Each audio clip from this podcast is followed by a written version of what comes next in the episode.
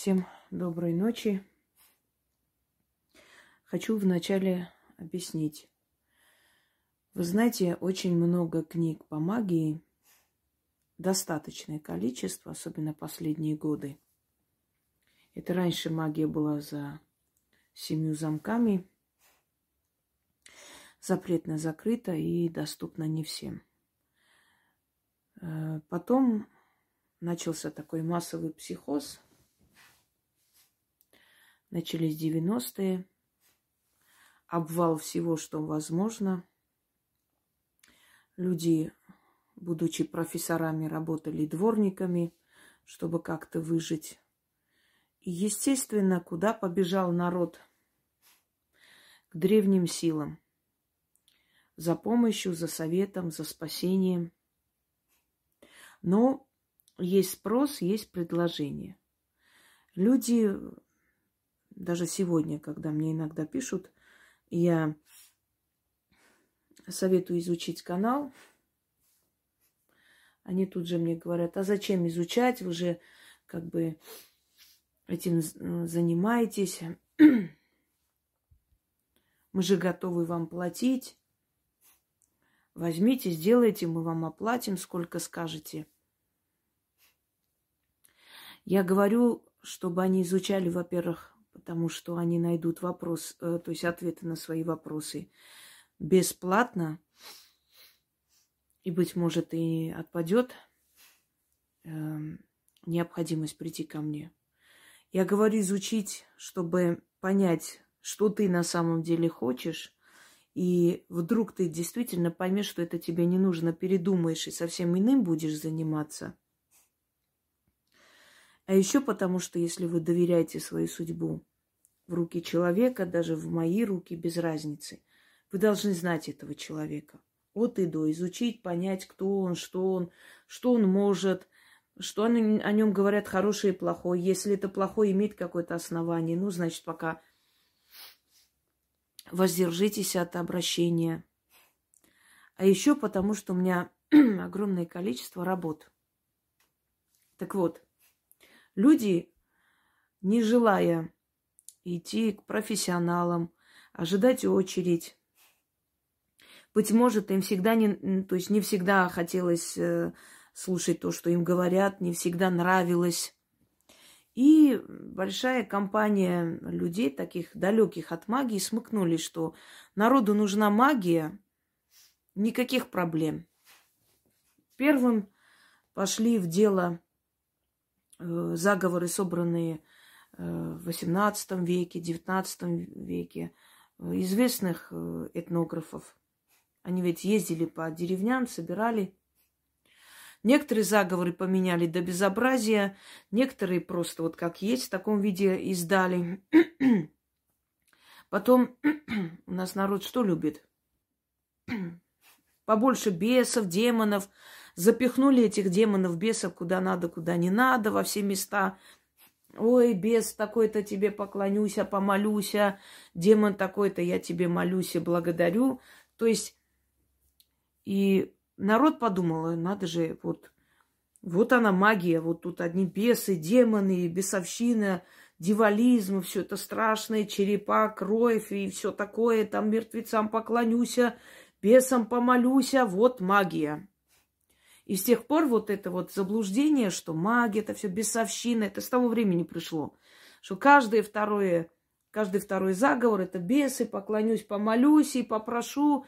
То есть э, люди, которые были далеки от магии, понятия не имели о магии, но они поняли, что народ как бы клюет на то, что более зловеще, страшно звучит, надо вот туда и как бы добавить вот насколько можно бесовщины всякой. И создали эти книги, сайты. То есть я к тому, что этих заговоров, обрядов великое количество. Но они могут сработать только у профессионала, потому что профессионал, который работает с этими обрядами, вообще работает, это тоже работа, в магии находится много лет, он может добавить туда ключи, поменять на свой лад и сработает. Но обычному человеку это ничего не даст, может и навредить. Когда мне просто говорят, вы что, первые, что ли, создали заговоры? иногда такие, знаете, цицарки напишут внизу. Ой, прям все хвалят. Эм, что вы не знаете, там есть такой-то обряд, такие-то обряды были, вон такие-то, сейчас э, принято, знаете, круто, чтобы звучало там тетрадь какой-то Ефросинии, черная тетрадь черной ведьмы, ведьмы, как там, Аглаи, которая вообще, ну, она свои знания так с собой забрала, Аглая. Теперь вопрос, кто будет даже за большие деньги вам продавать родовые знания своих предков, если им передано, они этим используют, то есть воспользуются сами.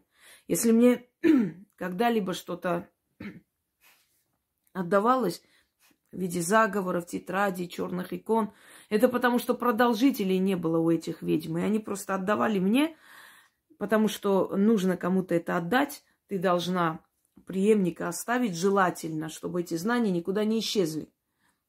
Вот мне преемника оставить не обязательно. Знаете почему? Потому что я очень много отдала миру, я легко уйду. Почему говорят, что ведьмы умирают тяжело, их не отпускают, пока они не оставят преемника? Отчасти это правда. Но легенда по, по поводу того, что вот пришли, руку взяли, все передали и тут же ушли. Нет, друзья мои, это ерунда полнейшая. Мне это было передано, например, когда моя бабушка умерла, и я в школе была, прабабушка. То ли в школе, то ли э, начальной, вот э, дошкольной. Я не помню, я была маленькая. Но я точно помню, что мы что-то писали под диктовку. Ой, вот почему кофе запрещают пить людям, которые поют, потому что они действуют на связки. Но я кофеман, никуда не денусь. Сидели, писали, и я увидела сверху вот такой блестящий шар, который прямо упал мне на голову. Я думала, что мне сейчас размажет череп.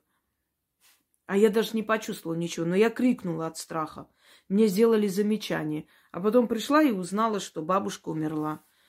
Мне вот так передали, понимаете? Я знаю, что передали именно в этот день, потому что, во-первых, она ушла, во-вторых, у нас с ней была очень сильная связь. С малых лет меня оставляли возле нее, когда забирали спать, она обижалась. Она со мной занималась только, говорила, разговаривала. Я научилась писать и читать, говорю вам честно, в четыре года. Вот э, четыре, вот с чем-то, там, четыре и три месяца. Я, я умела писать и читать. И меня хотели в школе перевести сразу на второй или третий класс. Сейчас не помню. Мама сказала, не надо, она будет маленькая, ее будут разнить. Пускай со своими сверстниками. Она мне реально очень много передала. Но эти знания, вот эти тетради, она уже была очень старенькая женщина, и я была еще маленькая, я бы не запомнила это все, поэтому бесполезно было мне вот что-либо передавать именно так, в таком положении, как обычно передают, да. Но она наверняка знала, что я до этого дойду и сама это все найду и узнаю, и изучу, и мне все это дастся. Так вот, ведьмы, которые отдают из поколения в поколение своим, э, в основном внучкам это переходит, не дочкам, потому что дочкам это ну, как бы объяснить, э, дочь не должна ждать, пока ты умрешь, и потом, ну, когда, ну, некоторые дочери, знаете, им по 70 лет, а мать еще живая. Какой толк силам с тебя, 70-летней женщины? Поэтому передают, как правило, внучкам. Бабушка умерла, ее время закончилось, пришла другая ведьма. И эта вся сила, вот это вот, понимаете, она прям падает на эту маленькую девочку. Вот, вот, вот это вот тысячелетний дух – который сидел внутри нее, он выходит. Это и есть родовая сила. Этот дух со всем опытом, знаниями от прошлых ведьм падает на плечи этой маленькой девочки. И начинается видение, все такое. Это очень тяжело пройти. Это безумие, это сумасшествие. Вы не представляете, это какое, какое чистилище души мы проходим, пока мы действительно становимся мастерами. Те, кто завидует нам, это просто тупые люди, я бы сказала. Реально. Я говорю вам и повторяюсь, я тысячи раз могла бы устроить свою жизнь будучи историком, будучи просто начитанным человеком, умной женщиной. Я была красива очень молодости. Сейчас я считаю себя ухоженной женщиной, потому что всему свое время. Но в то время у меня было огромное количество предложений, и ни, ни одно из предложений как бы до конца не, не дошло до финала. Я имею в виду, что просто некоторым людям кажется, что единственный способ вот мне подняться – это магия. Кто сказал? Я могла быть историком, писателем, я могла бы по-другому прославиться, понимаете? Но мне вот сказали вот здесь, и все. Так вот, вот таким людям дано и заговоры, э, создать такие, чтобы они срабатывали, и ритуалы. И у них получается все. И чем дальше, чем старше они становятся, тем сильнее их магия. Так что заговоров, ритуалов огромное количество, но рабочих мало. То есть тех, которые вот тебе готовые дали, вот возьми, и как бы оно будет работать, и оно тебе поможет. Вот чем отличаются мои работы от огромного количества других работ. Не говорю, что они плохие. Они замечательные работы. Я любой из этих заговоров возьму, сделаю, и он получится у меня. Но у вас не получится, там нет ключей, вы не знаете как и духи вам не подчинятся. Почему я вот э, предисловие такое длинное? Это к тому, что те люди, которые берутся э, называть себя ведьмами, берутся помогать другим, и тем более те, которые занимаются любовной магией, потому что это самый ходовой товар. Что огромное количество одиноких женщин, и они хотят тут же цап-цара по-быстрому какого-нибудь мужика притащить. Я вам говорю и объясняю, не будете вы счастливы. Если вы пойдете кого-нибудь насильно притащите или сразу же прыгнете в постель, будете вместе жить, не будете вы счастливы. Потому что человек не должен считать, женщина, в принципе, не должна смотреть на мужчину как решение всех своих проблем, финансовых там и так далее. Не может быть счастлив человек, который видит свое счастье в другом человеке. Вот что, вот, вот все, что касается жизни, счастья, это вот когда муж появится, я буду счастлива. Смотрите, сколько разбитых судеб женщин. Знаете почему? Потому что она всю себя отдает мужу, она живет ради него, забывая о себе, о своей карьере, о своем образовании, обо всем, стареет, поднимая его, одевая его, обувая, там все проблемы берет на себя, дома дети, все хозяйство, все на ней. А он поднимается по карьерной лестнице, он одевается, он в 40 лет, там, 50 лет, там, с самым соку, там, красавец, мужчина, все на него смотрят. Она уже увядает, она за собой не смотрит. Все он себе переписал, все на нем, все его, хозяин он, он все решает. А потом какой-то момент этот хозяин говорит, а зачем мне эта старая карга вообще нужна? Это вот измученная, уставшая женщина с натруженными руками. Найду я новую женщину. И все. И вот ты вложилась все, думаешь, что единственное твое счастье это он. А он просто тебя оставил ни с чем. У тебя ни образования нет, ни имущества, ничего. Ты никто, и звать тебя никак. И не только ты никто, еще и твои дети никто, понимаете? Мне как-то отправляли из Армении фотографию значит, муж с женой. Я подумала, что она его бабушка. И честно, он такой весь из себя холеный, такой одетый, весь, э, знаете, готовенький. Она просто такая сидит, груди висят, прическа там, я не знаю, а, а-ля 90-е. Ну, абсолютно неухоженная, такая замученная женщина сидит, и мне отправляют любовницу, значит. Э, вот русская женщина, ну, как всегда, вот они русские женщины, они же такие все свободные, им все можно, а вот такие вот они привораживают их бедных. И она, значит, мне, мне отправляет э, их родственники, что вот посмотрите, вот приворотом он ушел. Я смотрю, я говорю, слушайте, вы серьезно сейчас говорите, вот правда.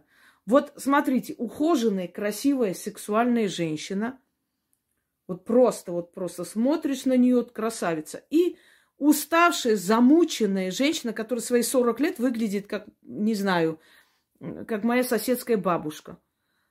И он ушел по привороту. Ну, не смешно? Нет, он очень любил жену. А что там любить?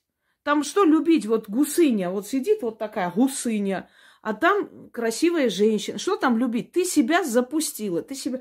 Ладно, физически мы не можем все быть красавицы, понимаете? Есть и полные женщины такие красивые, ухоженные, что у нас рядом жила полная женщина, там, наверное, килограммов, не знаю, 180 в ней. Но вы не представляете, какая она сексуальная. Все ногти сделаны, вся такая расфуфыренная, готовая, да. И полная женщина может быть красивой, если она смотрит за собой, если она интересна. Так вот, многие задаются вопросом, вот приезжают в Россию наши мужики, вот бросают, а здесь такие вот все, все идут, привороты им делают. Друзья мои, никто им не делает никаких приворотов. Ну, может быть, один из миллионов.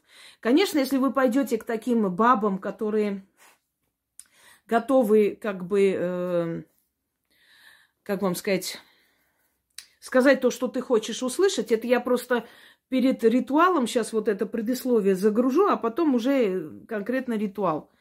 Э, это хочу, чтобы вы все услышали, потому что если я сейчас загружу вместе с ритуалом, вы просто будете бояться э, это затрагивать, а я хочу, чтобы вы слышали это. Вот послушайте меня.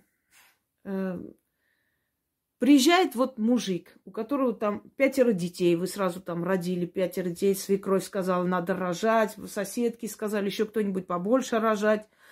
Эм, он день и ночь должен работать, этих детей кормить. Ты образование не получила с тобой разговаривать не о чем. Ты просто серая женщина. Ты стесняешься своего тела, ты абсолютно не сексуальна, ты не хочешь развить внутри себя вот эту вот, знаете, женственность, не знаю. В конце концов, для мужчины постель тоже не последнее место занимает. Ты, ну, то есть День и ночь – это вопрос хлеба насущного, это родители, родственники, которые все дома сидят. Какой секс там может быть? 50 человек в одной комнате, все спят, как колхоз. Естественно, он приезжает в Россию на заработки. В России очень много женщин и мало мужчин. Каждой женщине хочется любви, хочется... Знаете, женщины уже Э, под 40 лет, ей на самом деле она устроенная, она, у нее есть карьера, она работает, она себе содержит, у нее там дома от бабушки, дедушки сама купила. Она не нуждается ни в чем. Ей сейчас не нужен мужик, который будет работать день и ночь, ее содержать. Ей нужен человек, который будет любить, нежность, э, не знаю, любовь. Друг жизни нужен, друг ей. И приходит этот уставший, замученный каждый день вопросами хлеба насущного мужик, попадает в страну, где его разрывают на части вот такие королевы. Конечно же, он предпочитает остаться там, где каждый день его не пилят, иди заработай, деньги делай, дети плачут, это надо, то надо. В конце, я не говорю, что это правильно. Он взял ответственность за свою семью, он должен нести эту ответственность. Но я просто вам объясняю, что никакими приворотами ваших мужиков в России никто не удерживает. Мужчины, они более расчетливы, чем женщины. Понимаете? Вот там, где ему каждый день мозги не делают, иди делай, иди работай, иди делай, иди принеси, иди добывай, иди что хочешь делать, он там и остается. Где ему легче, удобнее, он там и остается. Никто в России ваших мужиков не перевораживает. Поверьте мне. Просто я хочу сказать, вот просто вот постоянно вот эти вот, вот он поехал в Россию, его приворожили. Я понимаю, вам так легче думать. Вам так легче думать, вот, э, ну, как бы не страдает ваше самолюбие. Ой, извиняюсь. Сейчас камеру поправлю. Все. Не страдает ваше самолюбие от того, что, ну, ведь намного приятнее думать, что его приворожили, чем думать, что я превратилась в такую кастрюльку, понимаете? Поэтому он во мне уже не видит ничего женского. Я не обвиняю этих женщин. Я понимаю, что они так росли в этой культуре. Они, они, у них огромное количество родственников, не знаешь. Знаете, вот мне иногда, когда говорят, вот, вы там вот, а как получилось, что вы вот более свободный, как бы и самостоятельный. Я вам скажу честно, невзирая на то, что я армянка по, по национальности, я живу жизнью русской женщины. У меня и судьба была русской женщины. Все на мне, я сама решаю, я сама делаю, я сама себя создала. Я не ждала ни от каких мужиков, никаких подачек, никаких там, кто мне поможет, чего сделать. Я не искала мужа для того, чтобы он меня обеспечил и помог. Я все делала сама. Вот здесь все женщины такие, основное количество женщин, вот 80%, они такие. Они и семью тащат на себе, и порядок дома, и за детьми смотреть, и в постели они нормально себя чувствуют, и начальницы они нормальные, понимаете? Посмотрите вокруг. Э, этот метро водят женщины, значит, трамваи женщины, уже такси женщины, э, во всех предприятиях женщины. Кто, кто учит ваших детей? Кто учителя у нас? В основном женщины. У нас один физрук и второй еще ОБЖшник какой-то мужик там или там что-то там преподает. Ну, два-три мужика. Остальное женщины, понимаете? И у нас уже вот, я даже говорю, что у нас большая грудь – это символ власти. Это реально, вот вспомните ваше детство, кто грудью висел над вами, когда вы писали, учительница. Сидела грузная женщина, смотрела и там указывала, что надо делать. Э, Какие у нас были императрицы? Полная грудь, пухленькие. Как говорится, в России знают толк в пышных женщинах. То есть для нас даже грудь, она как бы не, не несет сексуальный какой-то оттенок. Это мать, это начальник, понимаете, женщины. Здесь женский мир. Может, вот когда говорят, что вот по отцовской линии все должно быть э, мужчины главнее. Давайте вот приведу элементарный пример. Россия – это женская страна. основное количество избирательниц это женщины. Э, на производствах везде начальницы это женщины, учительницы это женщины. И смотрите, эта страна сильнее, чем другие страны. Это почему-то никто не говорит об этом. Понимаете, почему-то хочется верить, что это заслуга мужчин. Я бы не сказала. По женской линии развивается эта страна. Вот она родила, неважно, от Магомеда, от Гогия или от Армена. Мальчика зовут Иван Петров. Например, смотришь на него, думаешь, ну какой тут Иван? Тут Иваном не пахнет. А он Иван. Почему? Потому что папаша убежал, когда узнал, что она беременна. Вот, улетел сразу же, понимаете, к своей покорной, хорошей жене, которая там дом караулит и за стариками смотрит. Она родила этого мальчика и, и дала свою фамилию, свое имя. По женской линии развивается этот ребенок. Он продолжитель не их э, фамилии, а фамилии своей матери, да, Петровых, например. По женской линии развивается страна, по женской линии. У нас огромное количество детей, которые родились не от э, русских мужчин, но носят русские фамилии. И не только потому, что матери дали фамилию, а потому что вышла замуж. Этот мужик взял, усыновил. А потому что сказала, что от него он поверил. Не знаю. Но, по крайней мере, генетика не русская. Но они же идут, они же развивают уже русскую генетику. То есть, ну, материнскую генетику, материнский, то есть материнскую сторону. Так что вот кто проигрывает э, в этом мире? Страны, которые патриархальны, посмотрите на Афганистан. Не, не гулять, не, не, не смеяться, не танцевать, не, не учиться женщинам нельзя. Идет катиться вниз, пропасть. Почему? Друзья мои, вот еще армянский писатель, замечательный Рафи, он еще заметил, что женщина сохраняет и язык, и культуру. Он говорит, смотрите, мужчина женится на женщине другой национальности. Они дома говорят на том языке, на котором говорит жена. Дети идут в школу, ну, то есть э, национальность жены, да, по этой национальности. Мужчина не настаивает на том, что говорите на моем языке, учите, а мать она поет колыбельную на своем языке своему ребенку, учит своему языку. Больше родственники матери близки к, к своим детям, чем родственники отца, поскольку он же женился на другой женщине. То есть получается, что женщина сохраняет свой язык. Вот выходит русская женщина замуж, неважно за кого, она с детьми говорит на русском языке. Она дает им русские имена. Но если у нее там власть есть немного, может она главнее быть, то есть заставить, чтобы вот именно русские имена. Она может крестить их православие, если она православная. Она читает им русские сказки. Кто эти дети? Эти дети русские. Почему? Потому что человек на каком языке думает, той нации принадлежит. И это правда. Потому что ребенок, который учился э, здесь или, или учился у своей матери русской литературе, он русский. И неважно, как он выглядит, как отца зовут, какую фамилию он носит. Так что женщина, на женщине держится культура. И Россия, почему она сильна? Потому что, потому что развивается по женской линии. А те страны, давайте все возьмем страны, которые в основном по мужской линии развиваются, они терпят крах. Вот евреи, они не зря э, как бы фа, национальность ребенка определяют по матери. Если у тебя мать еврейка, ты еврей. И неважно, кто у тебя отец. Они делают правильно, они свой народ, как вам сказать, когда чьи бы бычки не бегали, а телята наши. Понимаете, они увеличивают количество своего народа таким образом. То есть, хочешь, чтобы твой ребенок был нашей национальности, женись на нашей. Это норма, это нормально, это желание сохранить свою природу, это желание сохранить э, как бы э, свою нацию. Есть еще одна тонкость.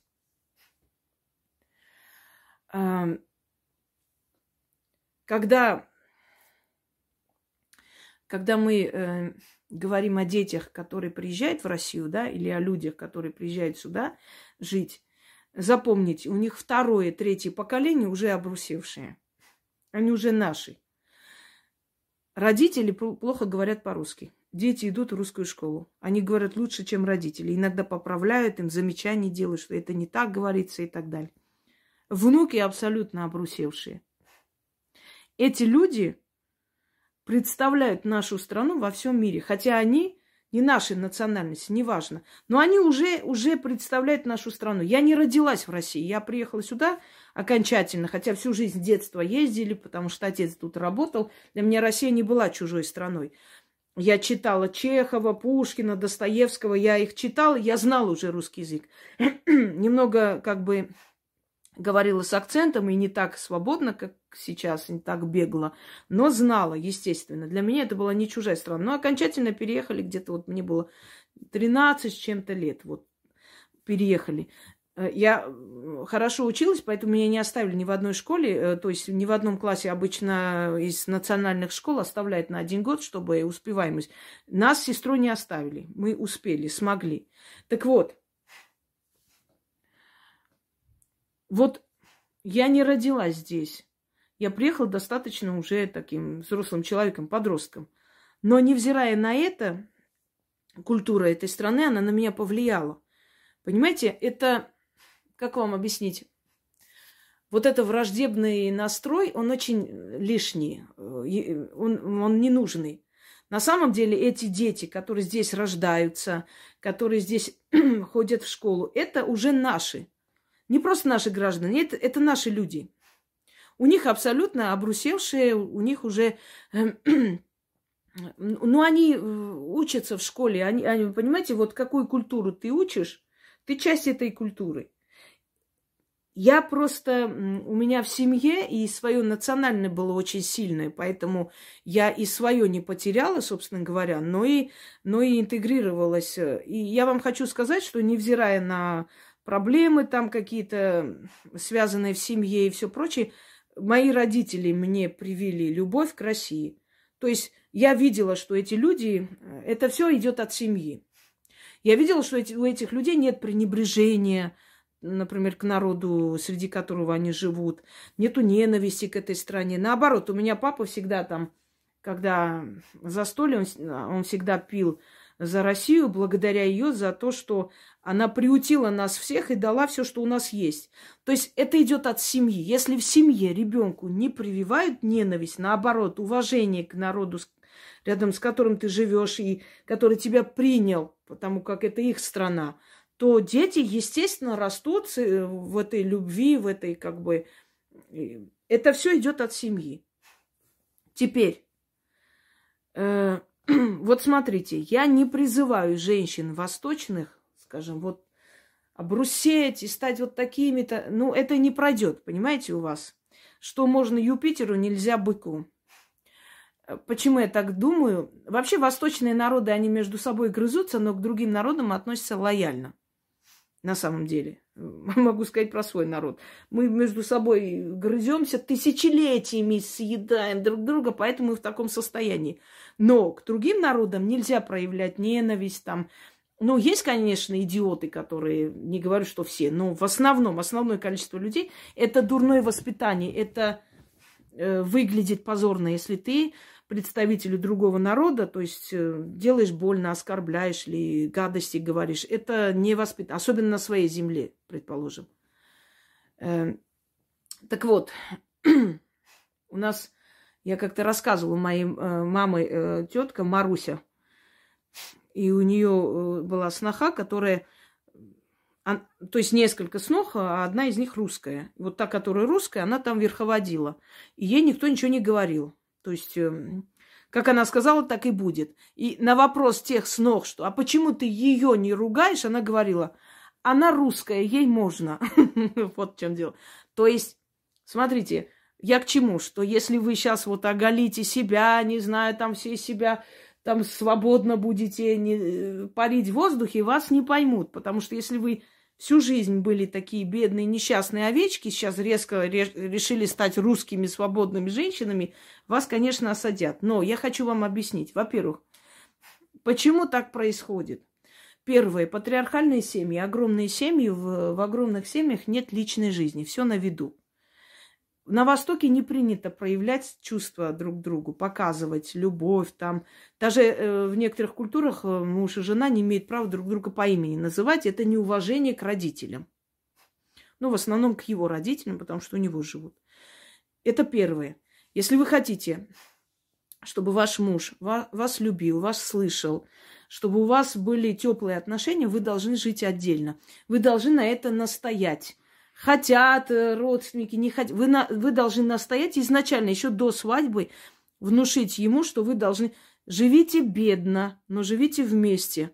Вы все вместе создадите и подниметесь. Если вы будете жить вот в этом огромном колхозе, у вас ничего не получится. Я вас уверяю, рано или поздно у вас отношения станет станут плохими. Вот смотрите, мужчина приходит домой, ему нужно внимание, любовь жены, там мать, там сестра, там братья, дяди день и ночь сидят, там в гости приходят, уходят. То есть они не дают молодым уединения, правда? А ему это нужно. Рано или поздно он находит э, на стороне другую женщину и уже к тебе охладевает, потому что, ну, ты уже неинтересна. Ты же ну, что ты там? Ну, ну, ты там просто вот прислуга. Унеси, принеси, помой, почисти, угости. После гостей там все смывай до часу, потом ложись, э, уставшая, злая. Если вы не хотите, чтобы это было, первый совет – живите отдельно. Никогда не живите рядом с родителем. Самые теплые, хорошие отношения сохраняются с родителем, когда они находятся далеко. И чем вы старше, тем вам тяжелее с родителями, потому что у всех свои привычки. Вот я, например, со своей матерью жить не смогу. И даже, даже в гостях не смогу жить. Объясню почему. Потому что я привыкшая, я пол жизни самостоятельный человек. Ездила, работала. Я хочу встаю в час, хочу встаю там в 6 утра. Понимаете, Хочу готовлю, хочу не готовлю. Я вот дома в последнее время вообще не готовлю. Если бы у меня была свекровь, она давно меня пинками выкинула. Но это моя жизнь, моя семья. Вот э, у нас готовит, вот есть у нас шеф-повар, вот он и готовит. Он и хорошо готовит, но или заказываем. Потому что у меня нет на это времени. Я понимаю, что я это время не могу тратить на подго... то есть готовку. У меня есть другие дела. Сейчас уже ну, нет этого времени. У меня есть свой распорядок. Но если бы я жила со своей матерью, мне каждый день была бы война. Вот ты во сколько встаешь, вот ты не готовишь и так далее. Потому что у нее другая жизнь, она другого поколения человек. Понимаете? И вы, муж с женой, можете ссориться, можете мириться. Если родственники это видят, ваши ссоры, или если ваша мать прибегает вас разнимать, потом вы помирились, а она это запомнила. Она уже будет его недолюбливать, то есть это повлияет на ваши дальнейшие отношения. Отдельно жить. Живите тяжело, трудно, но живите отдельно. У вас сохранятся теплые отношения со всеми. Никто не будет видеть ни ваши ссоры, ни ваши споры. Вы для общества, для людей будете всегда счастливые, радостные, улыбающиеся люди. Понимаете? Следующее. Никогда не позволяйте никому лезть в вашу семейную жизнь. Никогда. Никогда не ходите, не жалуйтесь. Вы можете, конечно, поделиться с близким человеком. Если этот близкий человек тоже с вами делится, значит, у вас взаимное как бы понимание. Но не делитесь с подружками, с друзьями, с еще с кем-нибудь. Запомните, если вы все время жалуетесь на своего мужа и говорите, что он дурак, пьяница, алкаш и так далее, э, рано или поздно перестают и вас уважать. Почему? Потому что ты жена дурака и алкаша, понимаете? Нет, ты не жена дурака и алкаша, ты жена замечательного, сильного мужчины. Запомните, они тоже над вами будут шефствовать. Вот Сестра приходит постоянно, одна сестра жалуется на мужа, другая его восхваляет. Вот та, которая восхваляет, к ней родственники хорошо относятся, и мать, и родители. А та, которая плачется все время, над ней шефствует, командует над ней. Ты же несчастная. Тебе можно советы давать, тебе можно и пинать, тебе можно и, знаете ли, отчитывать. Почему? Потому что ты сама показала свою слабость. Мой муж идиот, он меня не защищает. Вот поэтому. Никогда при других не обсуждайте своего мужа. Никогда не говорите, что это была ваша идея. Вот даже если он что-то сказал, это вы ему посоветовали. Вот, и он сказал, вот, я подумал, мне надо вот это делать. И тут же ты скочила там руку. Это я, я, я, вот я сказал, это моя идея, это не ты, это, это мое, я говорила, это я тебе подсказала. Не надо унижать его. Будьте умнее. Вот я смотрю эти восточные свадьбы, все время эти невесты получают в морду и все время делают одно и то же. Вот когда торт там тортом угощают, вообще я не люблю эти западные традиции. Какого хрена они сунули их туда, этот цветок кидать, этот торт угощать. Реально, мне не нравится. Я люблю патриархальные свадьбы. Я люблю, чтобы тамада был один из родственников, который заинтересован в вашем счастье. Понимаете, они чужой человек. Хотя, ну, для проведения веселой свадьбы, конечно, сейчас нанимают. Есть такие нормальные люди, которые могут провести. Но вот угощает тортом, она ему там сует, вытаскивает туда-сюда, туда-сюда. Зачем вы делаете? Это унижение. Над мужчиной шутить при, принародно нельзя. Это вы, когда вместе остаетесь, можете это сделать. А она имитирует, извините меня, сами понимаете, что туда-сюда этой ложкой или вилкой, пока не получит в рожу, не успокаивается. Я не оправдываю это все, но я считаю, что женщины своей тупостью могут довести мужчину до того, что он поднимет руку. Могут, не имеет он на это права. Не нравится тебе, не устраивает женщина, уходи. А так, знаете, мне удобно с тобой, но я буду тебя унижать, бить, оставаться, это тоже не дело. Но иногда женщины провоцируют, что им бьют морду. Вот даже на этих свадьбах я бы тоже ударила, честное слово. Вот тебе туда этот торт, потом обратно, сюда, потом обратно. Это раздражает, это злит. Ну, как будто тебя принимать за идиота, а ты должна показать уважение к своему мужу. Уважение, потому что он глава семьи. Да, он глава, он должен быть главой. Он должен вести тебя. Даже если ты умнее его, неважно, делай вид, что это он умный. Ой, это, это же какая хорошая идея. Неужели ты вот так додумался? Вообще замечательно. Вот у тебя мозги. Так похвалите его, чего вам это стоит? Как цыгане говорят, ну скажи ты доброе слово. Чего тебе это стоит? Это же денег не стоит.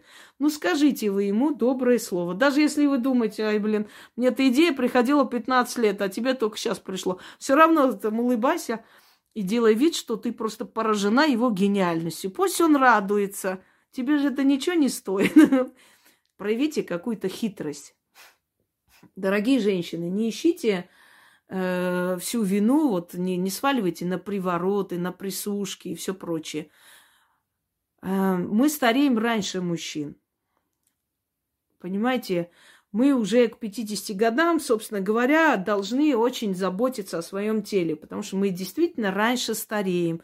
Мы становимся более мудрые, а мужчины наоборот. Чем старше становится, тем, тем юноше. Понимаете, как там седина в бороду, без в ребро. И в итоге мы приходим к тому, что ему просто становится с нами скучно. Вот не о чем говорить. Я понимаю, что страсть э, не, не, не бывает вечной, что мы тоже уже давно прошло то время, когда при виде друг друга уже хочется все снять и кинуться в объятия. Конечно, мы привыкаем, конечно, мы становимся как брат и сестра, в конце концов. Это уже становится как бы, ну не скажу привычкой, но уже знаем друг друга, это безумие заканчивается, потому что начинается бытовуха. Если мы встречались, все время были красиво расфуфыренные, открытые, там, не знаю какие. Сейчас мы не расчесаны, не причесаны можем быть, сонные, и, и болеть можем. То есть мы уже видим друг друга постоянно, и эта страсть и безумие ну, не может быть вечной. Но чтобы сохранить теплые отношения, чтобы, понимаете, как вам сказать, э, не допустить вот эти вот ветра перемен в вашу семью, надо вам жить отдельно, в вашей семье, все переживать вместе, позволяйте мужчине многое, и во всех отношениях, и не буду вас учить, и в постельных отношениях, и вообще между... Чем больше ты мужчине позволяешь, тем роднее ты становишься для него. Это знайте.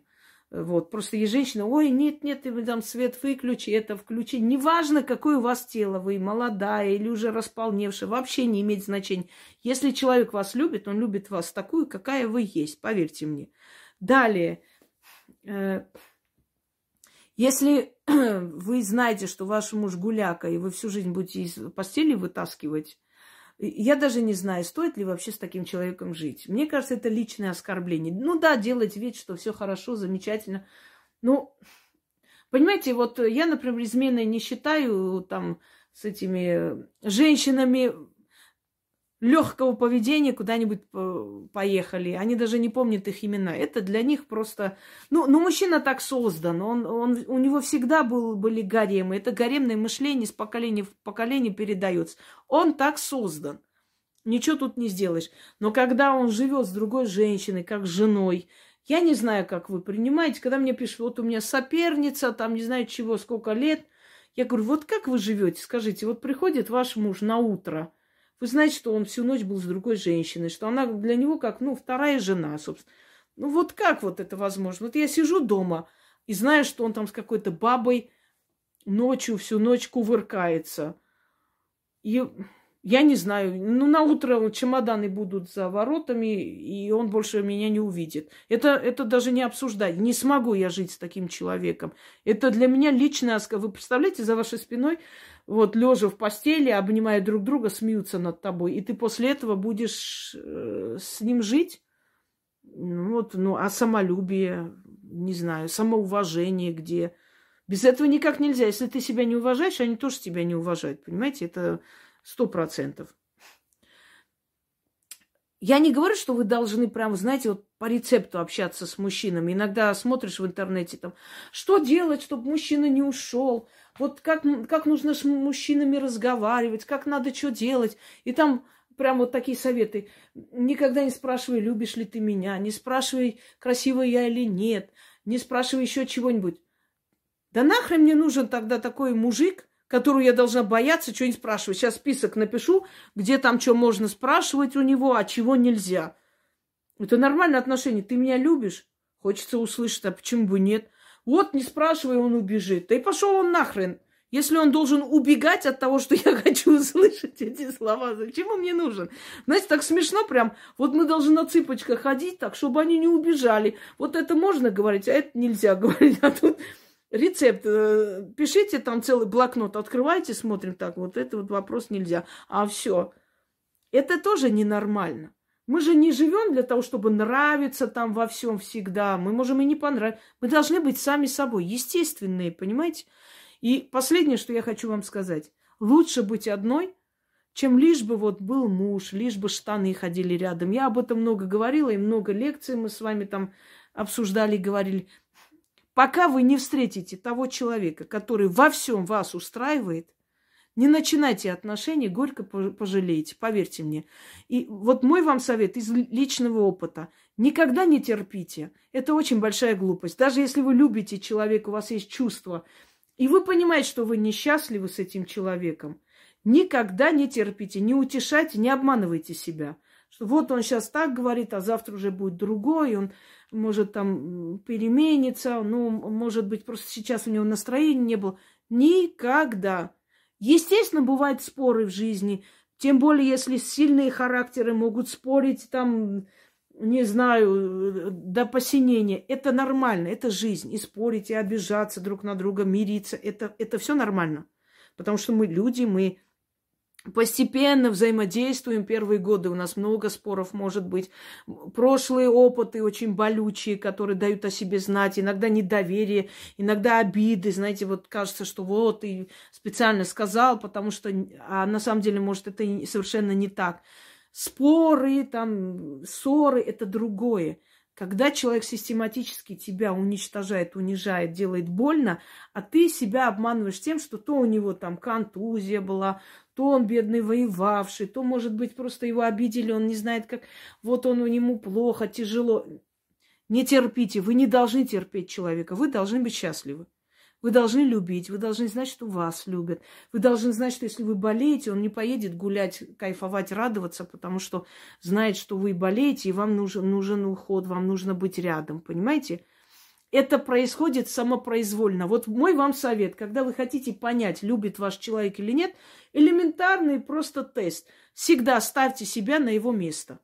Вот он сказал, что вот я с работы не мог отпроситься, вот у меня не получилось, вот мне там друзья затащили в бар, поэтому я, извини, напился, забыл, что ты болеешь. И мы тут же начинаем включать дурочку. Ой, ну бывает, да, ну что теперь делать, ну, ну так бывает. Кто-то боится потерять мужчину, кто-то любит, действительно есть чувства, не может отказаться от этих чувств. Причины разные. Но делаем мы большую глупость. Мы прощаем один раз, потом еще раз, оправдываем его. Понимаете? А вот поставьте себя на его место. Вот он болеет. И тебе подруги звонят и говорят, поехали в бар. Ты говоришь, нет, я не могу. Потому что он болеет, мне нужно быть рядом, а вдруг ему плохо станет. Что вы сделаете? Лекарства купите. Будете рядом, будете сидеть, наблюдать, пока он спит. Иногда мерить там температуру, вдруг ему хуже не станет. Пока он не выздоровеет, не станет на ноги, вы не успокойтесь. Правда ведь? А он это сделал? Нет тогда четко, ясно должно быть осознание. Я его люблю, а он меня нет. И никогда ничего не оправдывайте. Вот он должен был тебя встретить. Э, он не приехал. Ты звонишь, он спит. Ой, я уснул и отключился, просто извини. Ну ладно, бывает всякое. Ну что теперь делать? Ну так, ну так уж бывает. Он же не специально. А теперь поставьте себя на его место. Если его надо было встретить, вы бы уснули? Нет. Вы бы поставили будильник, вы бы заранее оделись, обулись, ждали бы, еще и такси вызвали к этому времени, чтобы успеть поехать, правда? А он сделал? Нет. Вы его простили. Но вы забыли, что если бы вы были на его месте, вы бы так не поступили. Опять вывод. Вы его любите, а он вас нет. Так если человек вас не любит, нахрен он вам дался? Понимаете? Э, Амар Хаям сказал, тем, кто ушел, открой пошире двери, проветри помещение души. Ты знай, что есть... Э, сейчас. А, да, ты знаешь, что есть другие в этом мире, и возвращать предавших не спеши. Друзья мои, вот ешьте землю, грызите камень, но никогда не прощайте предавших вас. И предательство не только физическое, предательство может быть любое – у тебя было плохо, оставил человек, уехал. Ты его простила, он дальше это будет делать, понимаете? Так вот, сначала женщина сама счастлива, она самодостаточный человек, а потом этим счастьем делится с мужчиной. И напоследок скажу свое фирменное выражение. Мужчине можно простить все. Знаете, мужики у нас как бегемоты, их надо раскачивать постоянно, как там в этом тетушка бегемотиха, просыпайся. Вот такие они у нас. И такие сики, но когда нужно, берут оружие, идут защищать нас, понимаете? Идут, погибают за нас. Это тоже надо помнить, что, ну, Любить надо их, они хорошие, они на самом деле лучшие в мире. Вот я вам скажу, мужчины, рожденные, живущие в России, они самые лучшие, это правда. Европейцы, скоряги такие э, алчные, неправильно сказал, да? Скряги. Алчные, мелочные мужики. Это вы так вот смотрите. На самом деле, они женщины, если берут, это для них рабочая сила, вот рабочий бык сколько она принесет, сколько она кушает, как этот э, достопочтенный крот, сколько ты там ешь, сколько на тебя потратится. У нас нет, э, у нас у мужчин такого нет. У них там, знаете, руга, рубаха парень, вот сердце открыто, если любит, все тебе отдаст.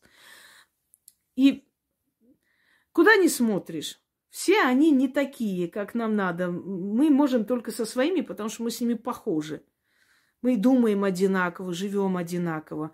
Ой, не помню, кто сказал, не надо искать хороших и плохих, найди просто того, кто такой же сумасшедший, как и ты, и будешь счастлив.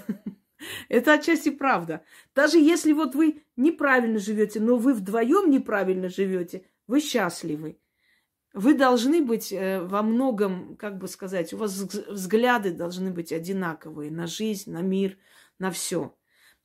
Вот неважно, он ленится, ему не хочется там что-то делать, ворчливый он и так далее. Самое главное, если он добрый человек. Вот если он добрый человек, все, все остальное ему прощается. И вот как это определить? Посмотрите, как он ведет себя в гневе. Вот его разозлили, как он ведет. Он, если у него нет тормозов, он не может остановиться, понимаете, он вплоть до смертоубийства дойдет. Я не говорю о мужчинах, у которых темперамент и ярость. Нет, я имею в виду, что там старушка вот прошла, нечаянно там нажала ему на ногу, знаете, он там последними словами ее. Поверьте, и с вами так будет. Как он к ребенку относится маленькому? Вот он написал, и он там, «А, да, ты уже, блядь, с этим человеком не надо вообще ничего общего иметь, он тварь. Посмотрите, как он относится к животным. Если он животных не любит, он не людь. Он должен быть добрый, все остальное ему проститься, поверьте мне.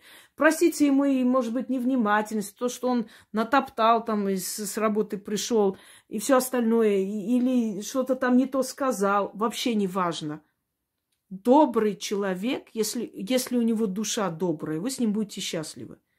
Вы ему объясните одно, второе. Потом, если у мужчины нет юмора, от такого мужика надо убежать.